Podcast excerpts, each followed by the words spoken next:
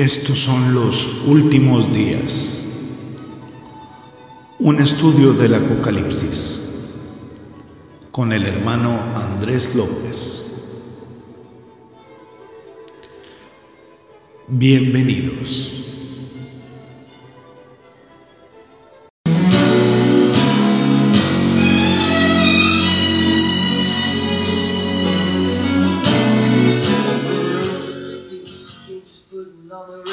Tal, qué tal, estimados amigos, hermanos en Cristo?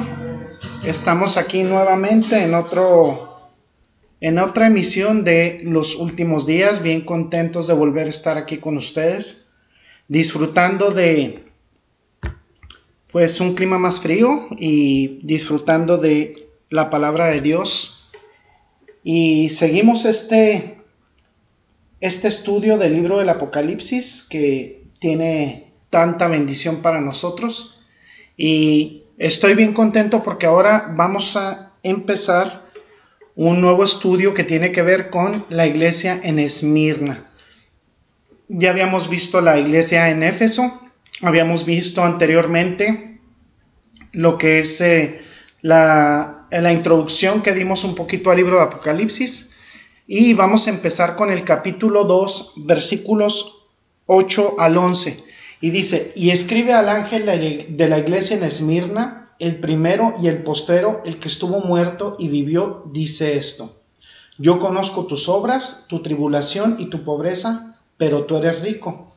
Y la blasfemia de los que se dicen ser judíos y no lo son, sino sinagoga de Satanás. No temas en nada de lo que vas a padecer. He aquí el diablo echará a algunos de vosotros en la cárcel para que seáis probados. Y tendréis tribulación por diez días Sé fiel hasta la muerte, y yo te daré la corona de la vida.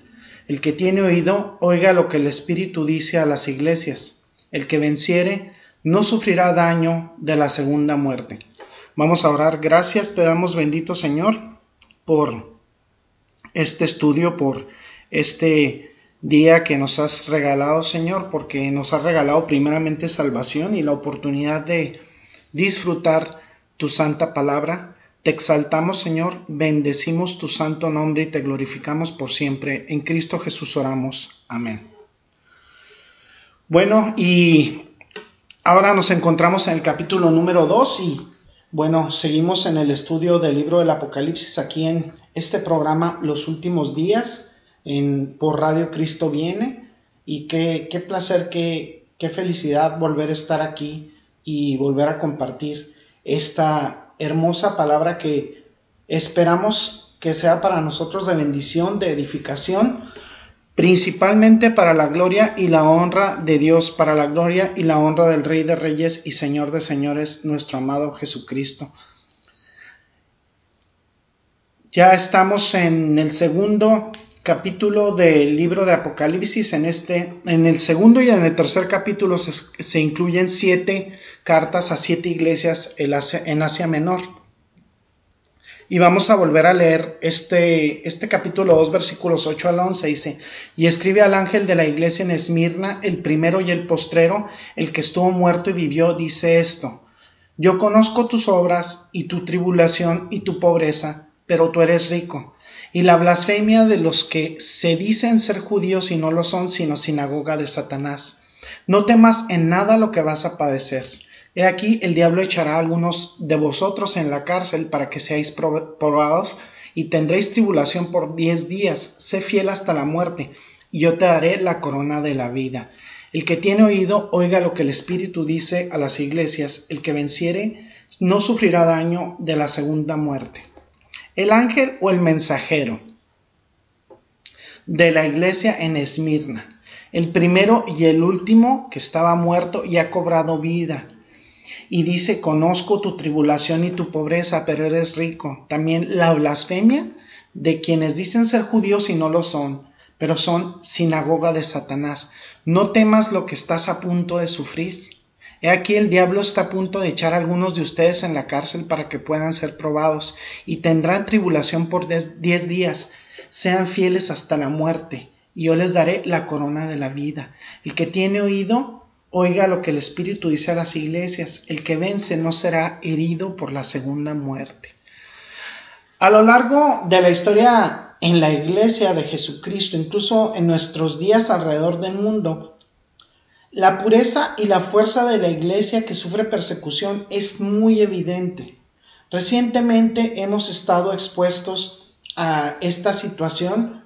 Eh, vemos, por ejemplo, a finales del siglo XX, principalmente en los años en donde todavía seguían sufriendo en Europa del Este por el comunismo, eh, la situación que tenían los cristianos ahí, por poner un ejemplo, ¿no? En este caso se preocupaban, se preocupaban por el estado de la iglesia, se dieron cuenta que, por ejemplo, esa, eh, en esa parte de globo, como en algunas otras partes, pues no se podía proclamar a Jesucristo públicamente. En esos países, especialmente los países comunistas, pues no hay tolerancia al Evangelio, ni lo había en ese entonces. Se les enseñaba el ateísmo. En, algunos lugares se les sigue enseñando el ateísmo. De hecho, en la mayoría del sistema educativo a nivel mundial se enseña el ateísmo. En estos lugares eh, la gente iba a prisión, estaban siendo martirizados. En ese caso la gente podía preguntarse un poquito, pues, ¿cómo está la iglesia? Lo sabemos, lo hemos escuchado, lo hemos leído en algunas informaciones, lo hemos visto con nuestros propios ojos, cómo sufre esa iglesia, por ejemplo, y cómo sufría esa iglesia en Europa del Este. En algunos lugares la situación pues no ha cambiado mucho. Sin embargo, es curioso porque es una iglesia poderosa, la iglesia de Europa del Este. Aún ahorita, a comienzos del siglo XXI, es una iglesia poderosa, es una iglesia pura, es una iglesia fuerte. Eh, si ustedes se dieran la oportunidad de viajar a Europa Oriental, eh, yo he tenido la oportunidad de leer un poquito y podrían darse cuenta de la autenticidad, la profunda espiritualidad, la humildad, el celo, la determinación y la devoción al Señor que tiene esa iglesia, su, constante amor a la verdad. Maravillosos testimonios cristianos que se pueden recopilar de personas que han sufrido persecución durante mucho, mucho tiempo. Si leemos la Biblia, pues esto no tendría que sorprendernos. La tribulación, amados hermanos, es una obra de perfeccionamiento, lo dice Santiago. Lo dice Pedro también, dice, después de que ha sufrido algún tiempo, el Señor te hará perfecto. Entonces sabemos que la iglesia que es perseguida es purgada. Tenemos lugares como la India, tenemos lugares como el Medio Oriente, tenemos lugares como algunos lugares en China, tenemos algunos lugares incluso en Corea del Norte, donde hay iglesias que son perfectas en el sentido de que siguen la sana doctrina, de que son fieles al Señor, de que demuestran un amor verdadero, que no demuestran un cristianismo domingo, un cristianismo superficial como el que solemos eh, tener y experimentar en Occidente. Vimos, ustedes pueden darse cuenta si leen en Segunda de Tesalonicenses, cómo Pablo le recuerda el sufrimiento y cómo su sufrimiento ha producido perseverancia, constancia, gran esperanza. Bueno, eh, podemos dar cuenta que la pequeña iglesia que existía en la ciudad de Esmirna era una iglesia así, purificada a través del sufrimiento y ese sufrimiento que viene como parte de la persecución. Ahí notamos que la iglesia se identifica en el versículo 8 y es Esmirna. Es una ciudad histórica, una ciudad eh, que existió, un lugar real.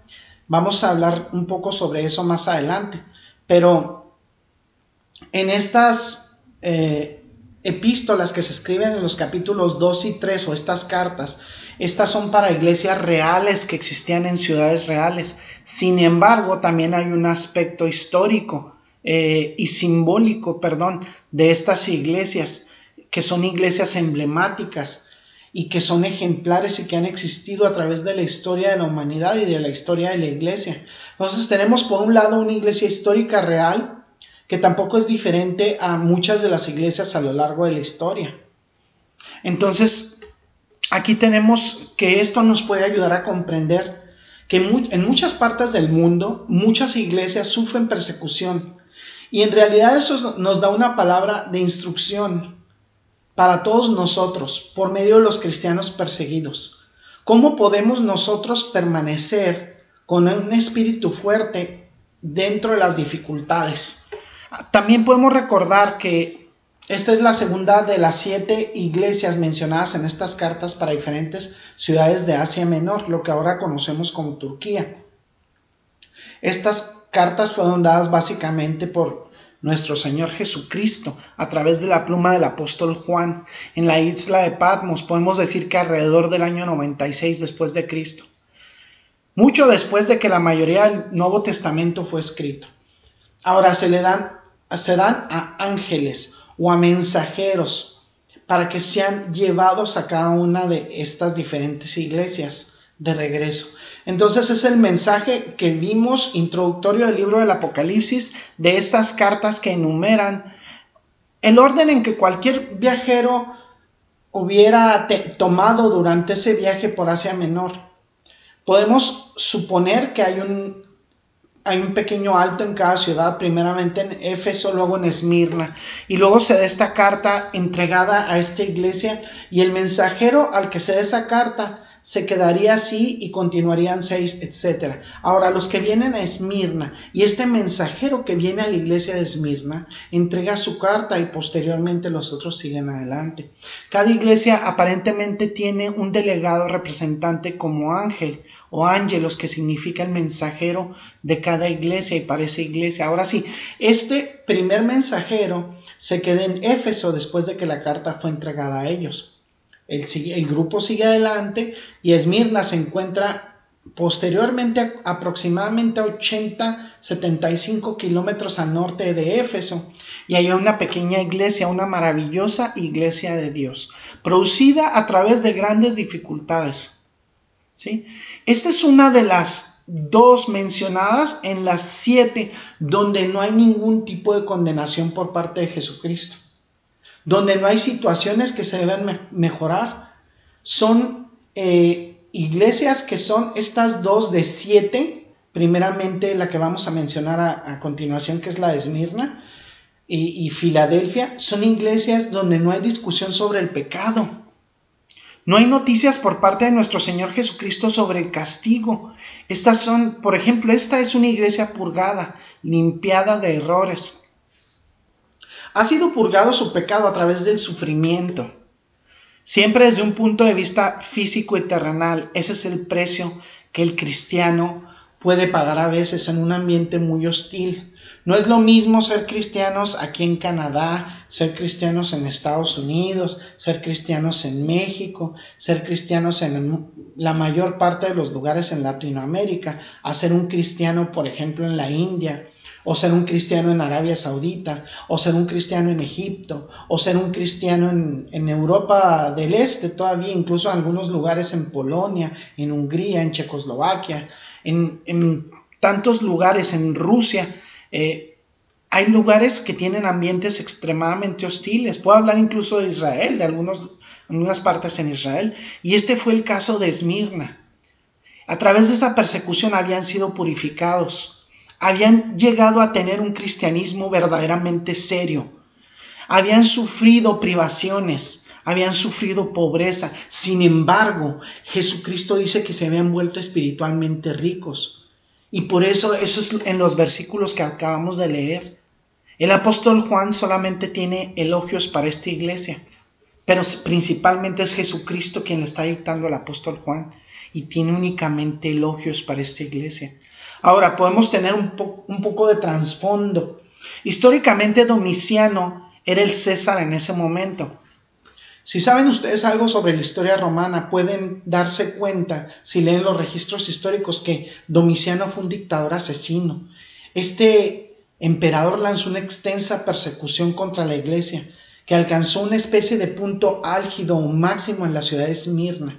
Y aquí aprendemos entonces y recordamos un principio muy importante, que la iglesia que sufre persecución es una iglesia que se purga, que se filtra, que se vuelve pura. Los hipócritas no se quedan para ser perseguidos. Los cristianos falsos, los cristianos de membrete, no quieren el dolor, ah, no lo buscan, no lo necesitan, no están dispuestos a hacer un sacrificio por Jesucristo. Entonces, como ya vimos en otro mensaje, la persecución, las pruebas, la tribulación y el sufrimiento siempre van a ser factores que destruyen la fe falsa. Pero esas mismas cosas fortalecen la fe verdadera. Así que esto es lo que miramos en esta iglesia. Es una iglesia que sufre. Vamos a ver a continuación el modelo de una iglesia que sufre. Y vamos a aprender cómo todo cristiano fiel debe responder como ellos en el caso que experimente sufrimiento. En asuntos de sufrimiento tenemos que responder como respondió la iglesia de Esmirna. Y queremos señalar que es inevitable que de alguna u otra manera suframos, porque está establecido en segunda de Timoteo capítulo 3 versículos versículo 12. Vamos a leer un poquito los versículos 1 al 12 para establecer un poco el contexto. Dice, segunda de Timoteo capítulo 3 versículo 12, dice, también debes saber esto, que en los postreros días vendrán tiempos peligrosos, porque habrá hombres amadores de sí mismo, avaros, vanagloriosos, soberbios, blasfemos, desobedientes a los padres, ingratos, impíos, sin afecto natural, implacables, calumniadores, intemperantes, crueles, aborrecedores de lo bueno, traidores, impetuosos, infatuados, amadores de los deleites más que de Dios, que tendrán apariencia de piedad, pero negarán la eficacia de ellas, de ella. A estos evita, porque de estos son los que se meten en las casas y llevan cautivas a las mujercillas cargadas de pecados, arrastradas por diversas concupiscencias. Estas siempre están aprendiendo y nunca pueden llegar al conocimiento de la verdad. Y de manera que Janes y Jambres resistieron a Moisés, así también estos resisten a la verdad, hombres corruptos de entendimiento, reprobos en cuanto a la fe, mas no irán más adelante porque su insensatez será manifestada a todos, como también lo fue la de aquellos. Pero tú has seguido mi doctrina, conducta, propósito, fe, longanimidad, amor, paciencia, persecuciones, padecimientos, como los que me sobrevinieron en Antioquía, en Iconio, en Listra, persecuciones que he sufrido, y de todas ellas me ha librado el Señor, y también todos los que quieren vivir piadosamente en Cristo Jesús padecerán persecución. Así dice, todos los que vivan de manera piadosa en Cristo Jesús sufrirán persecución. Entonces podemos tomar la iglesia de Esmirna como un ejemplo para nosotros. Así lo miramos miramos varios componentes, como lo hicimos la vez anterior en nuestra carta a Éfeso. El corresponsal, ¿quién es el escritor? Lo vemos en el versículo 8 del capítulo 2 de Apocalipsis. Dice, y escribe al ángel de la iglesia en Esmirna, el primero y el postrero, el que estuvo muerto y vivió, dice esto. Dice para el mensajero de la iglesia de Esmirna. Y aquí, como, como en todas las cartas antiguas, la persona que escribe la carta se identifica a sí mismo al principio y no al final. Si estuviéramos escribiendo en esta época, eh, diríamos, yo Juan te escribo Pancho o lo que sea al final, ¿no? Pero en ese formato, la forma en que esto comienza es la persona que escribe. Esto es para la iglesia en Esmirna. es el primero y el último, el que estaba muerto y ha vuelto a la vida. Él es el que dice esto. Ahora, nuevamente les recuerdo que cada una de estas cartas identifica al escritor en términos únicos. Este escritor es identificado de manera única. La mayoría de estos extractos corresponden a una visión del Hijo de Dios, de Dios mismo que es Jesucristo glorificado. Y lo vemos, por ejemplo, en el capítulo 1, versículo 12 y siguientes. Vamos a ver del versículo 12 hasta el 20, dice. En el capítulo 1 de Apocalipsis, de los versículos 12 al 20, dice, me volví para ver la voz que hablaba conmigo. Y vuelto vi siete candeleros de oro, y en medio de los siete candeleros a uno semejante al Hijo del Hombre, vestido de una ropa que llegaba hasta los pies, y ceñido por el pecho con un cinto de oro. Su cabeza y sus cabellos eran blancos como blanca lana, como nieve, sus ojos como llama de fuego, y sus pies semejantes al bronce bruñido, refulgente como en un horno, y su voz como estruendo de muchas aguas. Tenía en su diestra siete estrellas, de su boca salía una espada aguda de dos filos, y su rostro era como el sol cuando resplandece en su fuerza. Cuando le vi, caí como muerto a sus pies, y él se puso, y él puso su diestra sobre mí diciéndome, no temas, yo soy el primero y el último, y el que vivo y estuve muerto, mas he aquí que vivo por los siglos de los siglos. Amén. Y tengo la llave de las llaves de la muerte y del Hades. Escribe las cosas que has visto y las que son, y las que han de ser después de estas, el misterio de las siete estrellas que has visto en mi diestra, y de los siete candeleros de oro. Las siete estrellas son los ángeles de las siete iglesias, y los siete candeleros que has visto son las siete iglesias. Entonces, ahí vamos a dejar este estudio por el día de hoy, amados. Yo te tengo ahora un mensaje para ti que no has recibido a Jesucristo como tu único y suficiente Salvador.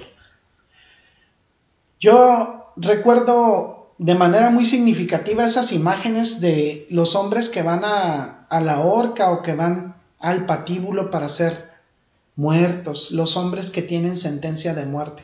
Verdaderamente alguien que no ha recibido a Jesucristo en su corazón es como ese hombre. Es lo que le dicen en inglés a dead man walking, un hombre muerto caminando, un hombre que tiene ya sentencia de muerte. Así es el hombre que no ha recibido a Jesucristo en, su corazón como su único y suficiente Salvador. Si no lo ha recibido, yo te invito encarecidamente a que lo recibas el día de hoy. ¿Cómo puedes recibir a Jesucristo como tu único y suficiente Señor y Salvador? Lo puedes recibir en la intimidad de tu cuarto, en tu casa, orando, pidiendo al Espíritu Santo por Él. Dice la Escritura que eh, no hay justo ni un uno y que todos estamos destituidos de la gloria de Dios. Todos estamos destituidos. Sin embargo, Jesucristo dio su vida en la cruz del, Calvario y resucitó al tercer día para darnos salvación, pero principalmente para su gloria y para su honra. Recíbele el día de hoy y obtén esa salvación esa salvación mientras es tiempo. Eh, estamos viendo muchísimos acontecimientos en estos días que nos pueden ayudar a reflexionar y comprender que estamos en los últimos días. Cristo viene y quiere encontrar una pureza en tu corazón. Tú puedes ser parte de la iglesia de Cristo si la recibes en tu corazón como Señor y Salvador. Tu vida dejará de tener ese vacío pero principalmente serás salvo del infierno eterno. Estás destinado al infierno si no recibes a Jesucristo como tu único y suficiente Salvador. El día de hoy hablo a tu corazón. Entonces, si no lo has recibido, recíbele. ¿Cómo puedes pedirle perdón usando tus propias palabras? Yo no te puedo decir cómo le pidas perdón a alguien que has ofendido. A Jesucristo, a Dios le has ofendido al darle la espalda durante todo este tiempo. Pídele perdón de corazón. Te hablo a ti y hablo a tu corazón en este momento. Eh, pues este ha sido su hermano Andrés López, su amigo Andrés López. Y vamos a orar para despedirnos de esta emisión de los últimos días. Gracias, amado Señor, porque nos has regalado esta emisión con tu palabra maravillosa que es como espada de dos filos, Señor. Gracias, amado Padre, porque nos has permitido descubrir y escudriñar estas verdades, Padre. Gracias, te agradecemos, Señor, y te exaltamos, glorificamos tu santo nombre, bendito seas por siempre. En Cristo Jesús oramos. Amén. Bueno, este ha sido su programa los últimos días. Los esperamos para la siguiente emisión. Bendiciones. Gracias por su amable atención. Lo esperamos en la próxima emisión de Los Últimos Días, un estudio del Apocalipsis. Hasta pronto.